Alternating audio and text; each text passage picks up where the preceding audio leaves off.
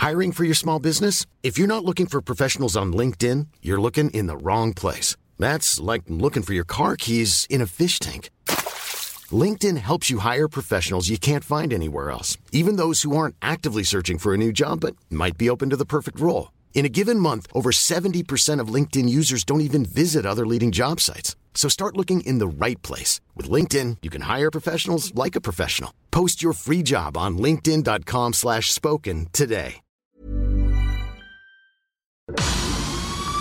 El Heraldo Media Group presenta Periodismo de Emergencia con Arturo Rodríguez, Hiroshi Takahashi y Roberto Aguilar.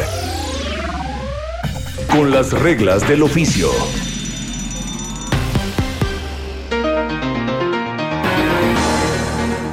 Muy buenos días, 10 de la mañana con 2 minutos. Yo soy Hiroshi Takahashi y está como todos los sábados y domingos aquí en cabina Ignacio Rodríguez Reina. Nacho, buenos días. ¿Qué tal Hiroshi? Muy buenos días, encantado de estar acá. Y desde una línea telefónica desde el norte del país, desde allá, desde Coahuila, Arturo Rodríguez. Arturo, buenos días. Hiroshi Ignacio, muy buenos días, muy buenos días a todo el auditorio. Qué gusto saludarlos y qué gusto que estén con nosotros nuevamente aquí en Periodismo de Emergencia. Siendo las 10 de la mañana con 3 minutos, tengo el gusto de presentarles a Estefanía Cuartino, nuestra compañera de El Heraldo Media Group, que pues estará a partir de hoy ofreciéndonos estos resúmenes de información que hacemos para ustedes para contarles más de lo que está en la agenda y seguirá en la agenda en las siguientes semanas, al menos en las redacciones que nos toca encabezar. Estefanía, buenos días. ¿Qué tal? Muy buenos días a todos y a todo el auditorio. Próximo pasado, la noticia que debes saber. La semana inició con un debate estéril, la clase media aspiracionista y sin escrúpulos morales. Lo dijo el presidente Andrés Manuel López Obrador en un largo alegato iniciado la semana previa y profundizado el lunes. El reclamo al malestar del mandatario por la derrota de su partido en las demarcaciones capitalinas con mejor calidad de vida. Los reclamos, tanto en redes sociales como en las declaraciones de las oposiciones, aderezaron un debate que el mandatario zanjó diciendo que urge sacar a millones de mexicanos de la pobreza y lograr que asciendan a la clase media, pero con una visión humanista. Por segunda semana consecutiva, el debate se centró en el amago a la coalición legislativa progobiernista, esta vez con el PT, que de entrada rechazó que vaya a votar con Morena alguna reforma que se proponga eliminar plurinominales Tampoco el regreso de la Guardia Nacional al ejército, aunque la afirmación fue insistente en que siguen apoyando a López Obrador. El amago de someter a Morena a negociaciones extralegislativas se patenta en el PT luego de que el Partido Verde hiciera lo mismo la semana previa. Una polémica intensa inició la semana con la publicación de un amplio reportaje del New York Times sobre el accidente en la línea 12 del metro. Finalmente, el dictamen que se dio a conocer eh, apunta en su primera aproximación a fallas de construcción que han metido al hoy canciller Marcelo Ebrard, así como a los constructores como Carso Infraestructura en un aprieto. Sin embargo, la apología del presidente López Obrador fue para Carlos Slim, el magnate mexicano, a quien expresó su respeto. Inició la consulta en la Suprema Corte de Justicia de la Nación para que los ministros decidan si el presidente Arturo Saldiva Lelo de la REA puede ampliar su periodo o no. En tanto la consulta está en marcha, los partidos de oposición e inclusive legisladores del PT signaron la promoción de una acción de inconstitucionalidad contra la polémica ordenamiento. Finalmente, la semana cerró con un repunte de casos de COVID-19 en la Ciudad de México, lo que llevó a las autoridades a regresar al semáforo amarillo. Mientras el proceso de vacunación sigue avanzando con lentitud, la promesa presidencial ha sido en esta ocasión mantener la infraestructura sanitaria para la atención de pacientes que pudieran incrementarse ante una nueva ola de contagios. Con las reglas del oficio por El Heraldo Radio.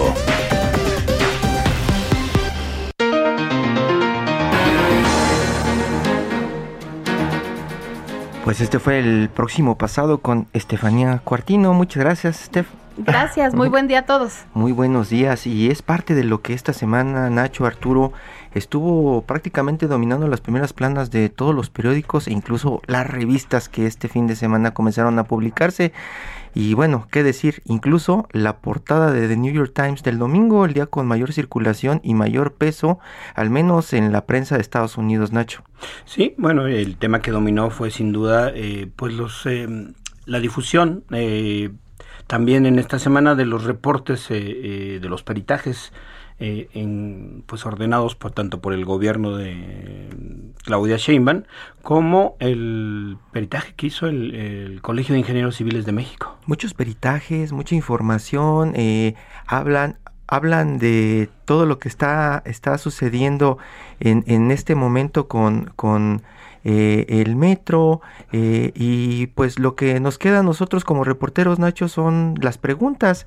Tenemos en este momento a Mario Delgado en la línea, el líder de Morena, y también tenemos a Jorge Gaviño Ambriz, diputado por el PRD y exdirector general del Sistema de Transporte Colectivo Metro. Muy buenos días a los dos, qué gusto tenerlos en casa. Eh, buenos días, don Mario, buenos días, don Jorge. Bueno. Sí, bueno, bueno. Hola, buenos días. ¿Cómo están? Buenos días. Muchas gracias por tomar la llamada. Eh, estamos platicando, pues, entre otras cosas, de la agenda de esta semana. Uno de los temas importantes eh, y, nos gustaría abordarlo de pronto, ya que aprovechamos que está en la línea, pues es el tema del metro. ¿Qué nos puede contar de lo que está sucediendo alrededor de tanta información que está surgiendo que, pues, al final, a nosotros como usuarios del metro, como personas que estamos alejadas de la política a veces, que solamente sabemos del metro por el uso que le damos, pues quedamos un poco con esa confusión de saber qué es lo que verdaderamente está pasando. Pues lo que hemos visto es, se presentó en la semana un primer eh, diagnóstico por parte de la empresa eh, que se contrató por parte del gobierno de la ciudad y tienen un primer diagnóstico sobre, sobre lo ocurrido. Según lo que han dicho las propias autoridades, tendrá más detalle de esa información y posteriormente un, uh, se hará un plan eh, ejecutivo para, para la reparación. Sí, diputado, eh, una de las preguntas que uno podría hacerse es, bueno, además de las responsabilidades técnicas que ya se empiezan a vislumbrar, sobre todo en la etapa de la construcción, pues también las responsabilidades políticas. El presidente eh, dijo que cuando se le preguntó al respecto, pues que él preferiría no contestar eh, por su, obviamente por su calidad de, de presidente, pero usted eh, como líder nacional de Morena, ¿qué diría?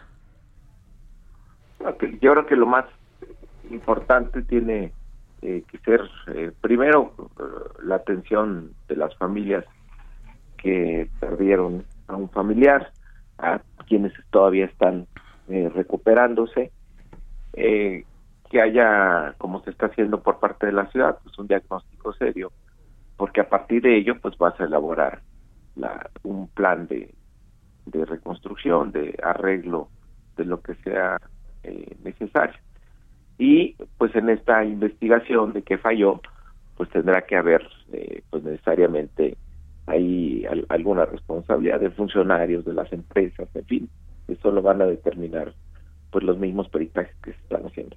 Esto don Mario es como una bomba de tiempo que no esperaban o ya se esperaba que esto en algún momento pudiera afectar tanto las aspiraciones políticas, dicen algunos, de Marcelo Ebrard, como pues eh, el, gran avance que ha tenido Morena en los últimos meses.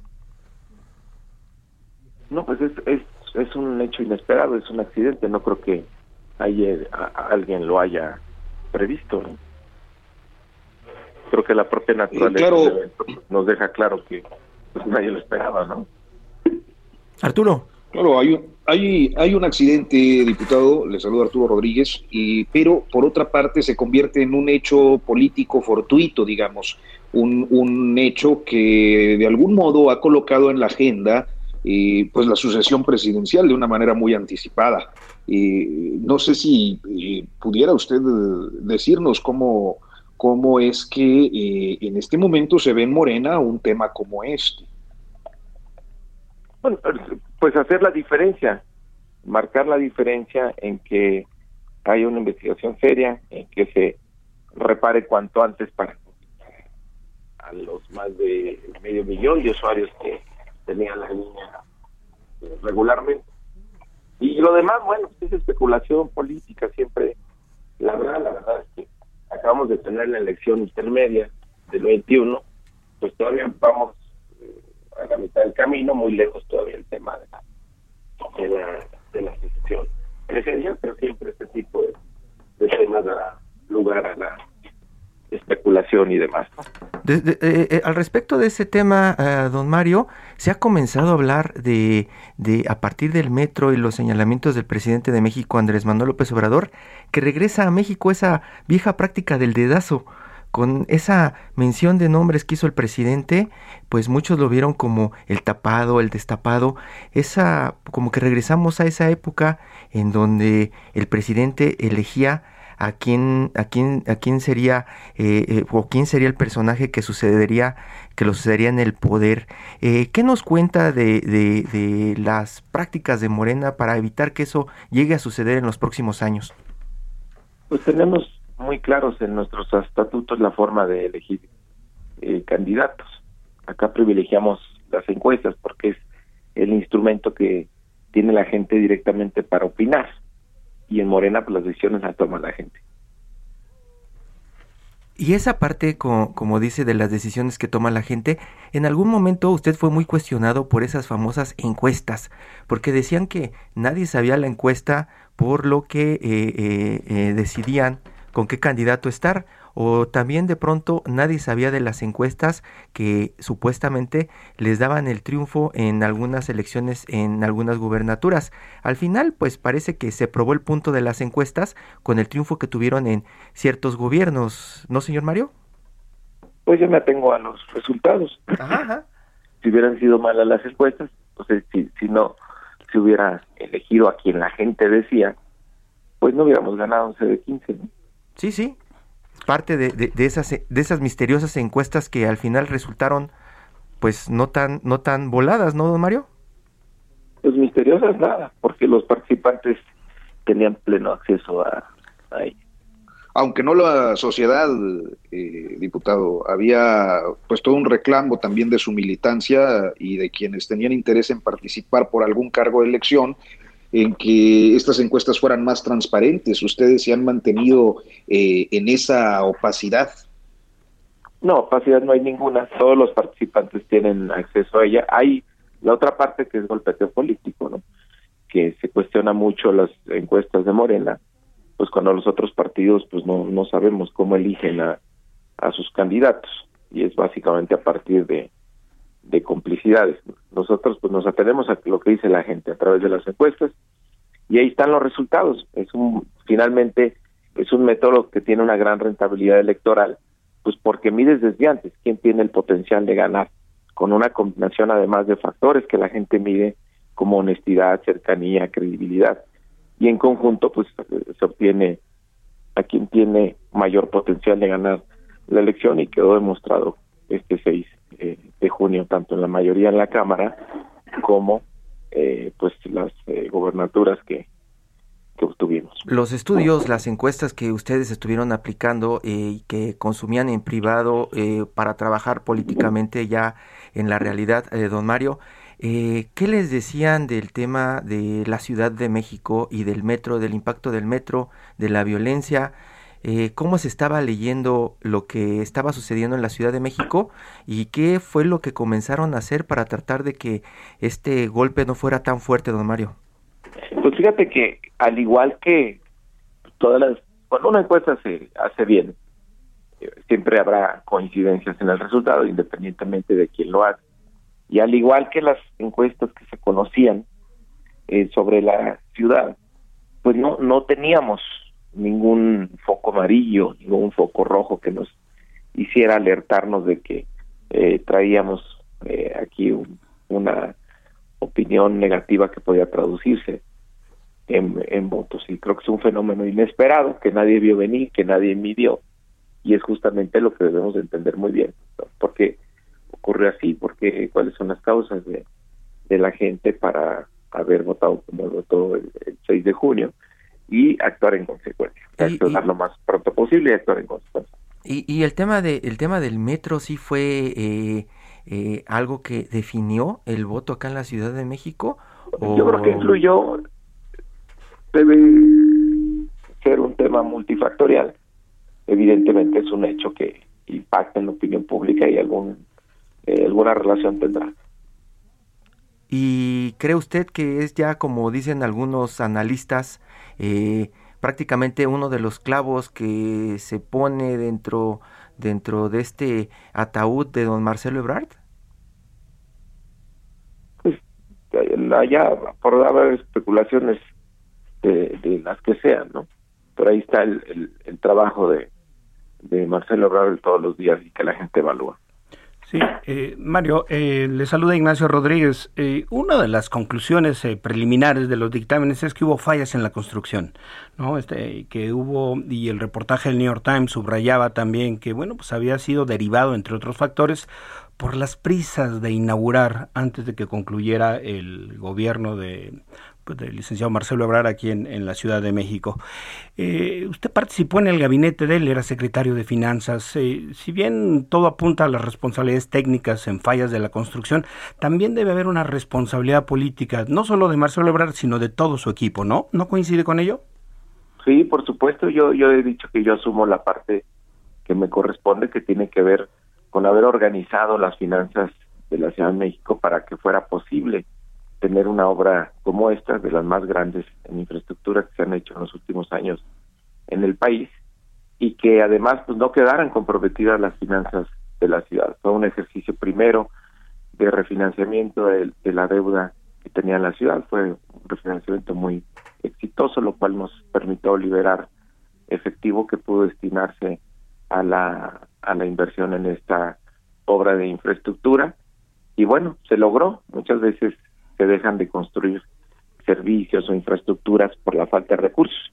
Y pues a nosotros nos tocó la responsabilidad de reorganizar las finanzas de la ciudad para que esto fuera posible. Arturo. Enfrenta diferentes señalamientos, eh, eh, Mario, entre otros eh, de sus adversarios en la contienda interna, Porfirio Muñoz Ledo, Gibran Ramírez, de haber quizás incurrido en prácticas autoritarias para excluirlos del proceso electoral. ¿Qué responde a estos señalamientos y en particular a la investigación que demanda Muñoz Ledo sobre financiamiento a su campaña en la contienda interna del año pasado? Pues que, eh, que se hagan las investigaciones que sean necesarias. Básicamente. Y respecto, y respecto a los señalamientos. Que les mando un abrazo fraterno. Abrazos, no balazos. Y don Mario, eh, al final eh, cuéntenos qué es lo que qué es lo que va a pasar ahora con Morena. Ya aprobaron el punto eh, a pesar de todas estas críticas que ah, se han venido arrastrando, principalmente en los medios de, de, de, su gestión. pues ya anda ah, en estos días, este, pues informando de los triunfos que tuvieron, ¿no? A pesar de la Ciudad de México, eh, prácticamente se pinta casi de guinda, ¿no? El país a partir de los triunfos que tuvieron. ¿Cuál es la estrategia que sigue para los siguientes meses dentro de Morena? ¿Qué es lo que les gustaría ganar? ¿Qué es lo que les gustaría controlar? ¿Cuál es prácticamente la estrategia política del grupo que encabeza don Mario? Bueno, vamos a reorganizar a nuestro eh, movimiento que dedicarle un poco de tiempo a la reorganización interna, abrir las afiliaciones, a renovar los órganos de dirección a nivel estatal, ir preparando un Congreso Nacional, pero trabajar al mismo tiempo en el tema de la consulta popular, que es el primero de agosto, para lograr la participación suficiente y que sea una consulta eh, vinculante. Tienen que participar casi 38 millones de de mexicanos y de mexicanas. Y tenemos ante nosotros la enorme posibilidad de que esta primera consulta eh, de la historia pues que un tema que ha sido un clamor eh, popular histórico de los expresidentes que abusaron del poder, que estuvieron actuando en contra del pueblo de México, pues puedan ser acusados y respondan eh, por ello. Y también tendremos que ir preparando el proceso electoral del 2022, que son seis estados eh, muy importantes y tenemos la gran posibilidad también de ganar esas seis eh, gobernaturas. Y por supuesto antes en marzo tendremos la, la revocación de mandato que ahí evidentemente nosotros vamos a estar empujando la participación de la gente para que continúe la, la gestión de, de Andrés Manuel López Obrador. ¿Y qué le dijo el presidente Andrés Manuel López Obrador? ¿Lo invitó a almorzar? ¿Se fueron a tomar un mezcal? Eh, ¿Cómo festejaron este resultado? Pues mira ahí, tú lo has visto en las mañaneras. Él está eh, muy contento, muy satisfecho por el resultado. Evidentemente la elección intermedia siempre tiene que ver como con una especie de evaluación de la gestión del presidente y pues fue ampliamente aprobada por la mayoría del pueblo de México. Don Mario Delgado, muchísimas gracias, gracias por tomarnos de llamada. Seguiremos platicando para pues conocer más de lo que sigue dentro de Morena. Muchísimas gracias, muy buenos días, don Mario. Gracias a ustedes, buen día. Muy buenas. Y, Hasta pronto. y- y- y seguimos platicando de, de este tema que prácticamente eh, pues dominó la semana, la agenda, y ya le contábamos, está don Jorge Gaviño Ambriz, el diputado por el PRD y exdirector general del sistema de transporte colectivo Metro. Él estuvo en el periodo de 2015 a 2018. Don Jorge, buenos días. Buenos días, Hiroshi. Buenos días al auditorio. Qué gusto saludarlo, pues seguimos con el tema también del metro. Usted estuvo ahí al frente del metro, pues yo recuerdo incluso que en alguna ocasión estuvimos por ahí en esas oficinas que están ahí muy cerca de Salto del Agua. ¿Usted ya esperaba que algo como lo que sucedió en la línea 12 ocurriera, don, don Jorge? No, Hiroshi, definitivamente yo creo que nadie, ninguna persona en su sano juicio hubiera imaginado una tragedia como la que vivimos. Definitivamente yo nunca pensé que pudiera haber una tragedia de esa magnitud. Diputado, muy buenos días. Les saluda Ignacio Rodríguez. Oiga, esta semana conocimos avances de dos dictámenes, tanto de la empresa contratada por el gobierno de la ciudad como el del Colegio de Ingenieros Civiles de México. Eh, después de conocerlos, diputado, ¿a qué conclusiones llegó usted sobre, eh, como exdirector del metro, sobre este, sobre esta tragedia que no es accidente?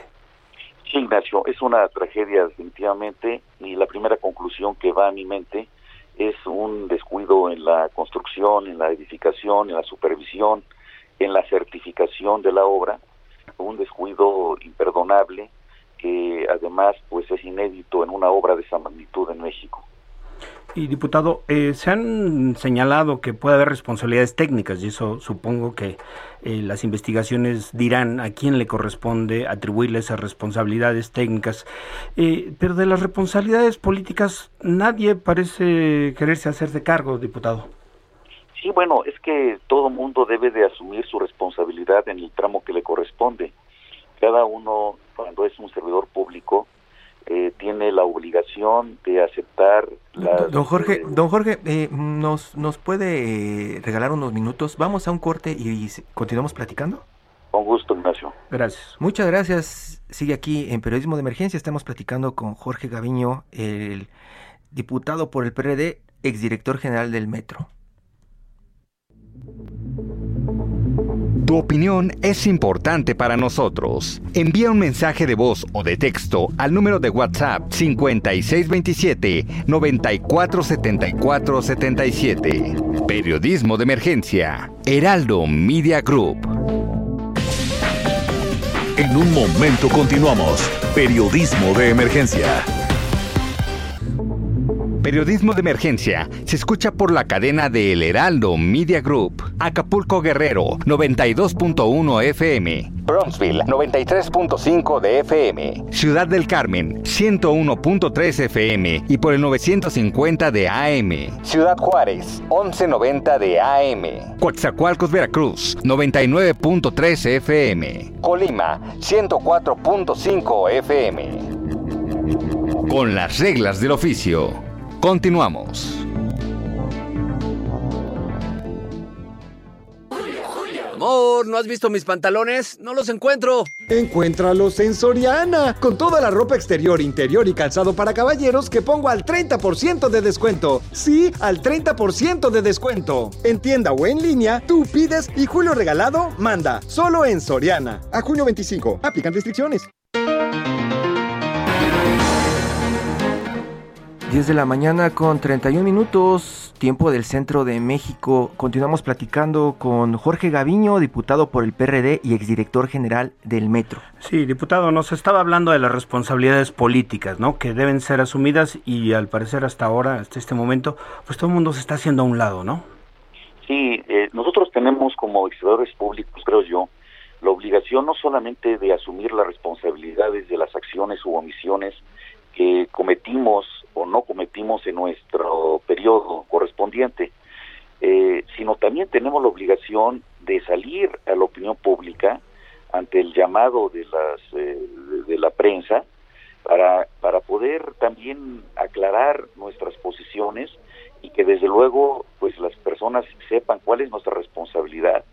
Entonces yo creo que efectivamente en lugar de, de a veces de tratar de de aventar la, responsabilidad a otra área, a otro tiempo, a otros servidores públicos, se deben de asumir y discutir y debatir quizá las posturas de cada uno de los servidores públicos para que se pueda esclarecer todas las acciones o misiones que debemos de conocer todas y todos los ciudadanos. Y sí, justamente, diputado, el New York Times publicaba, eh, aparte de adelantar algunos de los elementos técnicos que se dieron a conocer, bueno, subrayaba el hecho de que es una, una obra que se aceleró, que se eh, indebidamente se apresuró para que hubiera esta, eh, pues digamos, este hecho político de inaugurar esta línea antes de que Marcelo Ebrard concluyera, concluyera su gobierno. ¿Qué piensa de eso?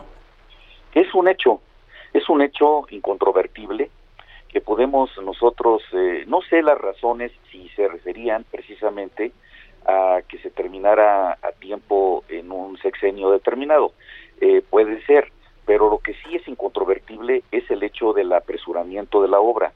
Hay eh, pues muchísimos trabajadoras y trabajadores, ingenieros, jefes de cuadrilla que nos relatan que en ocasiones se les contrataba sobre 16 horas seguidas para poder avanzar rápidamente determinados tramos en la construcción. Eh, están las bitácoras de supervisión en donde aparecen las horas de colados, por ejemplo, y estos pues también eh, estaban marcados eh, con un reloj que iba más a prisa del que debe de ir desde el punto de vista constructivo.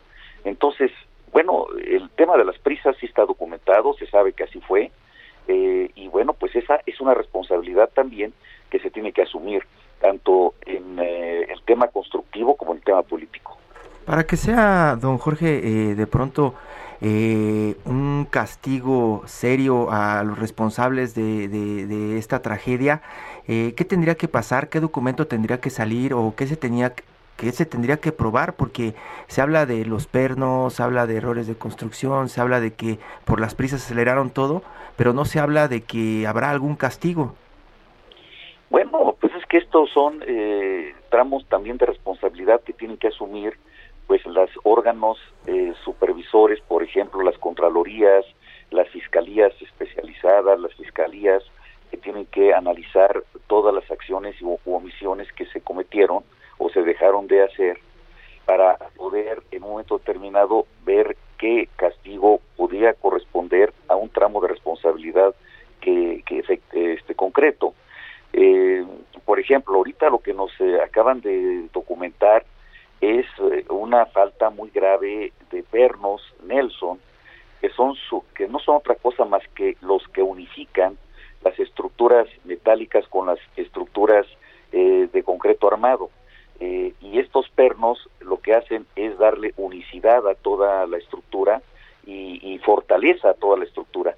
Cuando van faltando este tipo de pernos, cuando se van disminuyendo en número, pues se va debilitando la estructura. Eh, cuando se va eh, dejando de soldar convenientemente, pues hay riesgos. Y bueno, pues el riesgo ocurrió y, tenemos una desgracia, un desastre. Don, Jorge, y, yo recuerdo en alguna ocasión estábamos platicando de el financiamiento del metro, el dinero del metro. ¿Cuánto tendría que costar un boleto del metro para que fuera pues un sistema de transporte de primer mundo?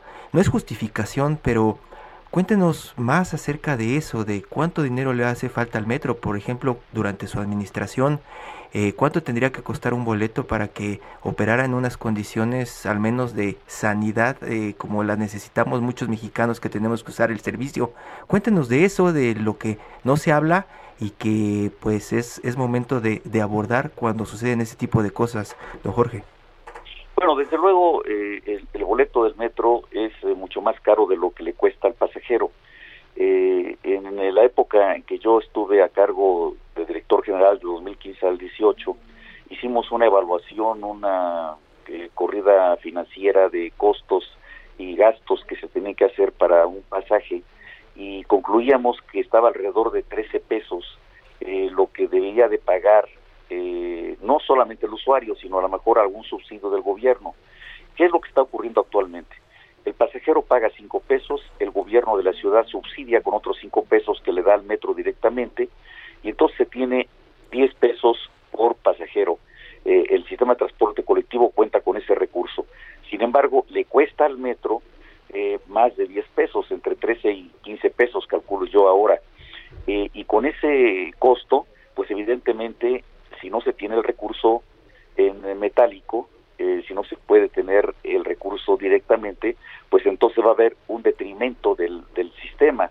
ese dinero que no se le da al metro, pues va en contra del mantenimiento correctivo, predictivo, no se compran las llantas a tiempo, no se compran las refacciones a tiempo, no se les paga a los trabajadores el tiempo extra que requieren para estar en sus trabajos, hay menos empleados, eh, hay menos atención, eh, hay lámparas fundidas y todo eso es un detrimento eh, del sistema en conjunto.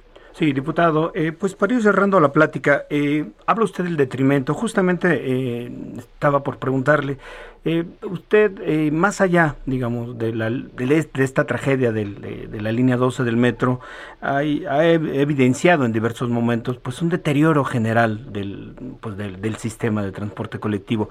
¿Deberíamos preocuparnos? ¿Deberíamos de pensar que este metro, como tal como lo tenemos, es un, pues, es un sistema que representa muchos riesgos para todos los usuarios?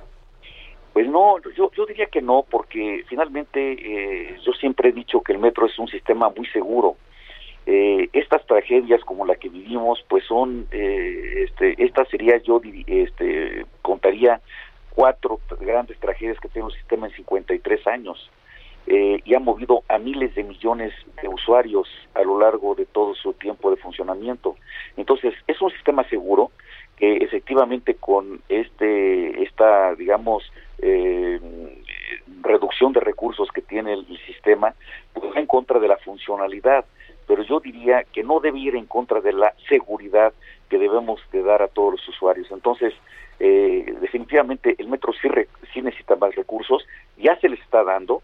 Nosotros en el Congreso de la Ciudad aprobamos eh, pues un, un gasto de más de 38 mil millones de pesos para la inversión a largo plazo, una deuda que tendrá que pagar eh, el sistema a lo largo de casi 20 años, pero, pero tendrá recursos frescos, ya los está invirtiendo, cerca de, de, de, de 38 mil millones de pesos que serán invertidos en los próximos años. Arturo.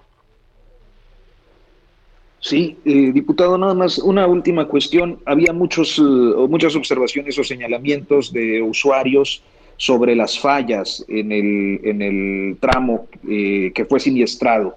Eh, ¿cómo, ¿Cómo procesan estas quejas, estas denuncias, estas eh, observaciones ciudadanas? ¿Cómo las procesaban en su tiempo y por qué pasó tanto sin que fueran atendidas?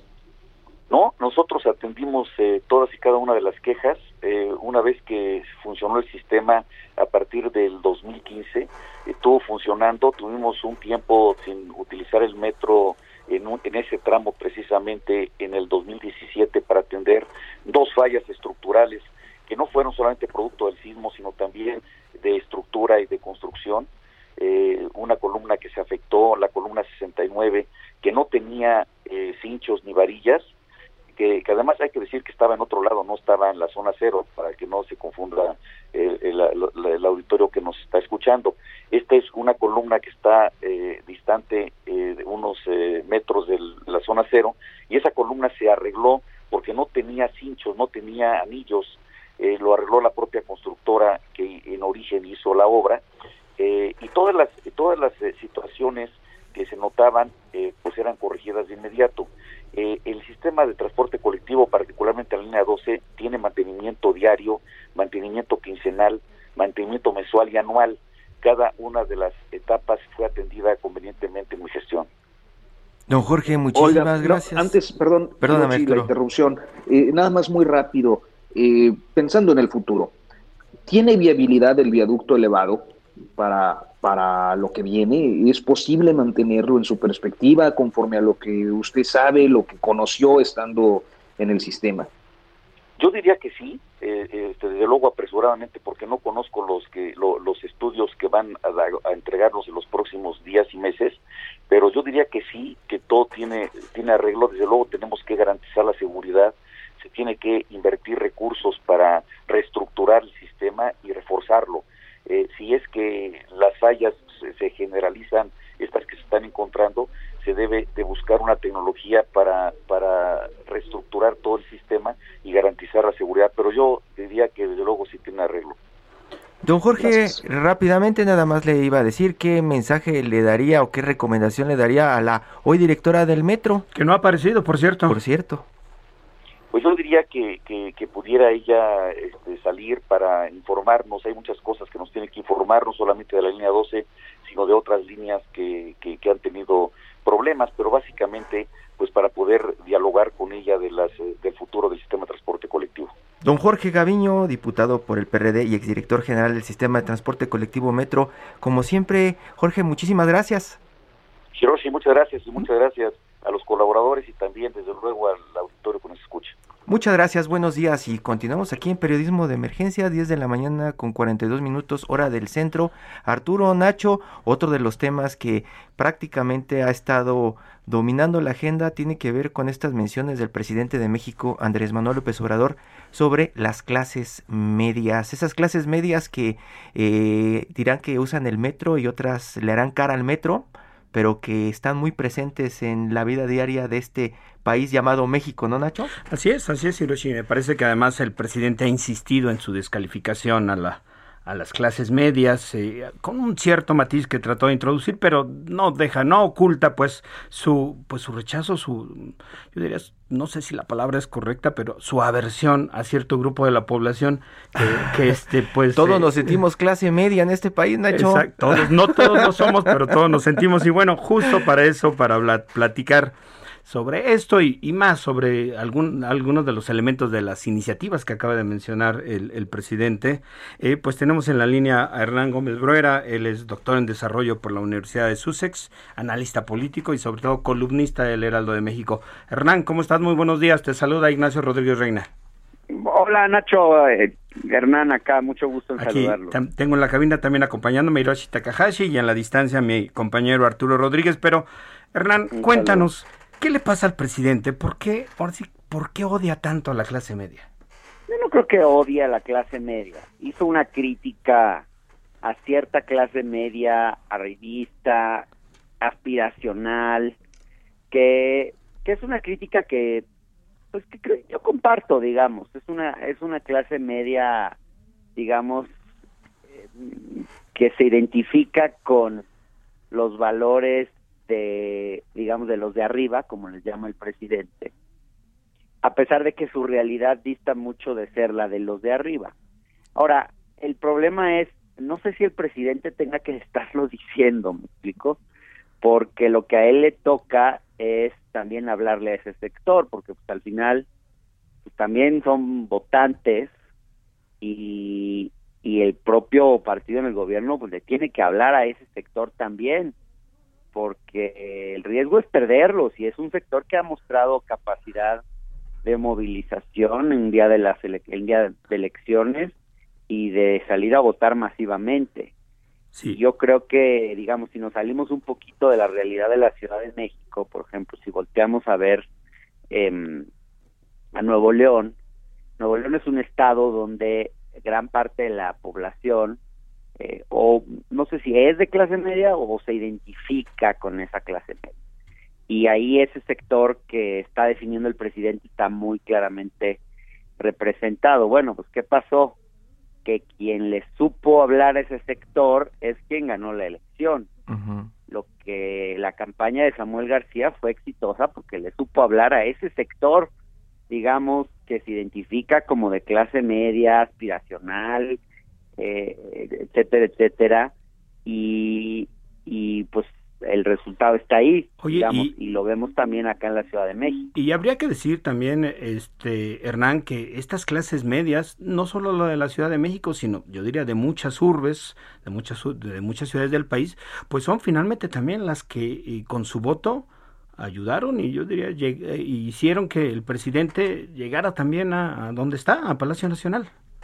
Sí, claro, hay, un voto muy importante que llevó a López Obrador a en 2018 a Palacio Nacional. No, no hay que olvidar que ganó en todos los estados del país, excepto en Guanajuato, y eso fue en parte por el apoyo que le dieron las clases medias. Los jóvenes, ese es otro sector que este presidente ha perdido. Fue, el, fue el sector, el grupo de edad que más votó por López Obrador en 2018 y eso ya no está pasando en eso ya no pasó en esta última elección. Arturo. Entonces yo sí.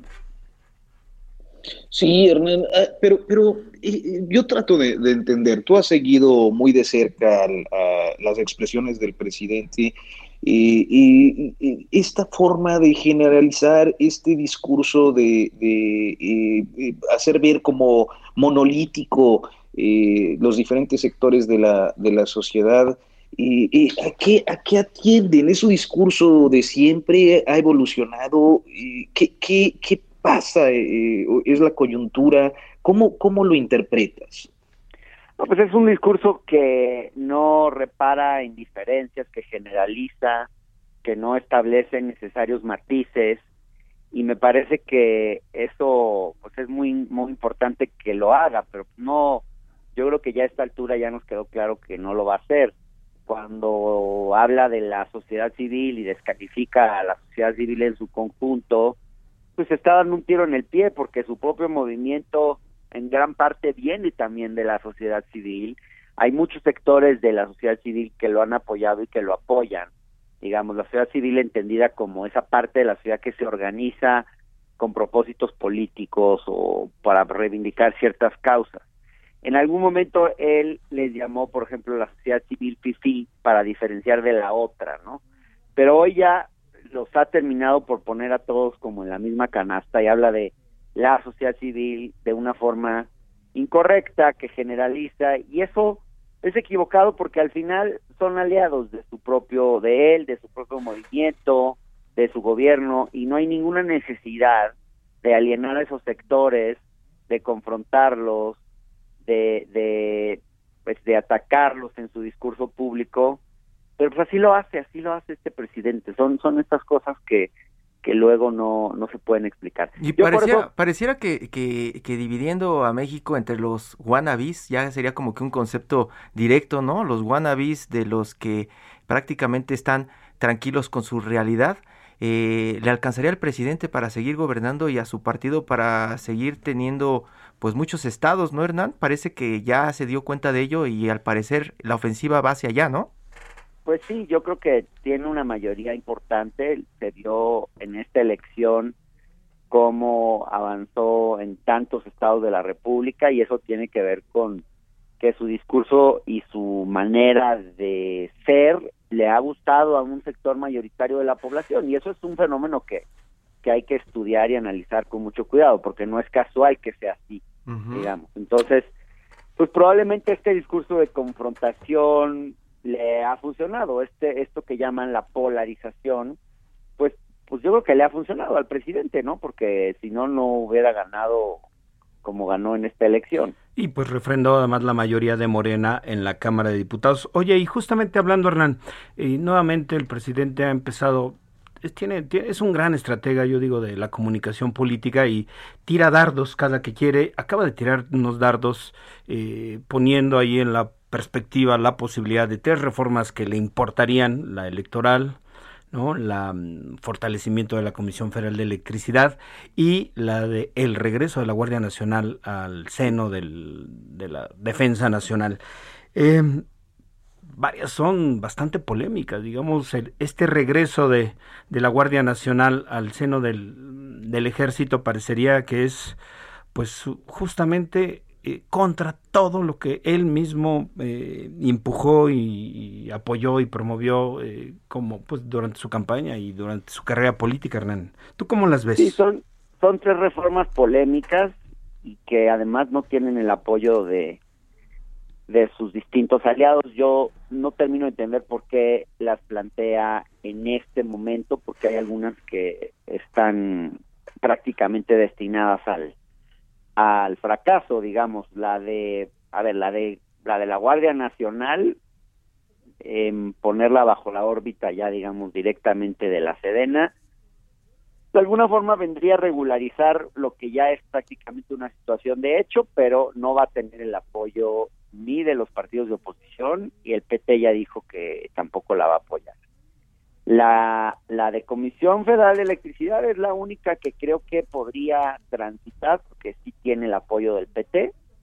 Y la tercera, que es la, la reforma electoral, que habla de reducir, de eliminar 200 diputados de representación proporcional, es una reforma que yo no entiendo, tampoco la van a apoyar obviamente sus aliados, porque son los primeros que tendrían que perder con una cosa así no estoy seguro de que esta reforma, por ejemplo, realmente hay que ver si llega realmente a la Cámara. Yo que sepa, que yo sepa, todavía no existe una iniciativa como tal. Se mencionó, pero pero que yo sepa no ha llegado, digamos. Hernán, muchísimas gracias. Perdón. Perdóname, Hernán, te interrumpí. Sí. No, no, simplemente quería decir que que me da la impresión de que a veces el presidente mete muchos temas quizás para simplemente distraer en la discusión pública, ponernos a hablar de los temas que él quiere que hablemos y distraernos de otras cosas que, estén pasando por ahí, eh, porque de otra manera no me explico la, la necesidad y el momento de plantear estas tres reformas. Hernán Gómez, muchísimas gracias, analista político, columnista del Heraldo de México. ¿Qué días te podemos leer en el Heraldo, Hernán? Martes y jueves estoy en el Heraldo, ahí me pueden leer y estoy este también en la octava, lo de lunes a viernes a las 8 de la noche, canal 8.1 del TV abierto. Pues en la octava y en el Heraldo de México. Hernán, muchísimas gracias. Ya continuaremos platicando de estos y otros temas que pues muchas veces parece que ya tienen que ver siempre con la 4T. Sí, muchas gracias. Un abrazo, Hernán. Que estés muy bien. Muy buenos días pues prácticamente se nos termina el tiempo en este periodismo de emergencia. Les teníamos preparado otro bloque en todo menos fútbol para hablar de, del perreo, pero pues ya será mañana. Sí, sí, sí. Además de un tema que, este, un libro que acaba de sacar Dios para la UNAM y una eh, en asociación con una, una editorial independiente. Interesante, este género musical que divide a quienes lo odian o a quienes verdaderamente... Vamos para el perreo. Parece como la intelectualización del reggaetón y del dembow.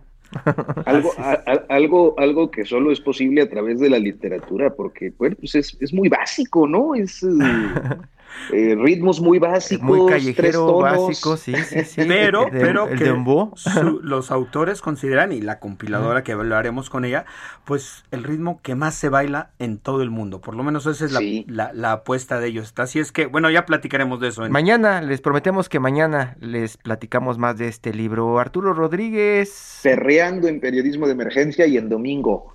Nacho. Sí, pues. Rodríguez Reina, yo soy Hiroshi Takahashi. Pumita, muchas gracias, Enrique, gracias. Nos escuchamos mañana. Aquí en Periodismo de Emergencia.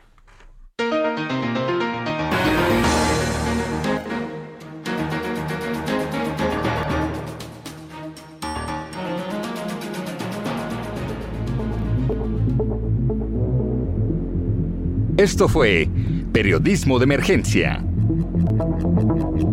Con las reglas del oficio.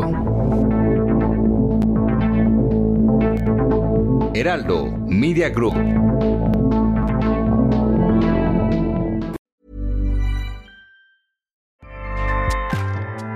ACAST powers the world's best podcasts.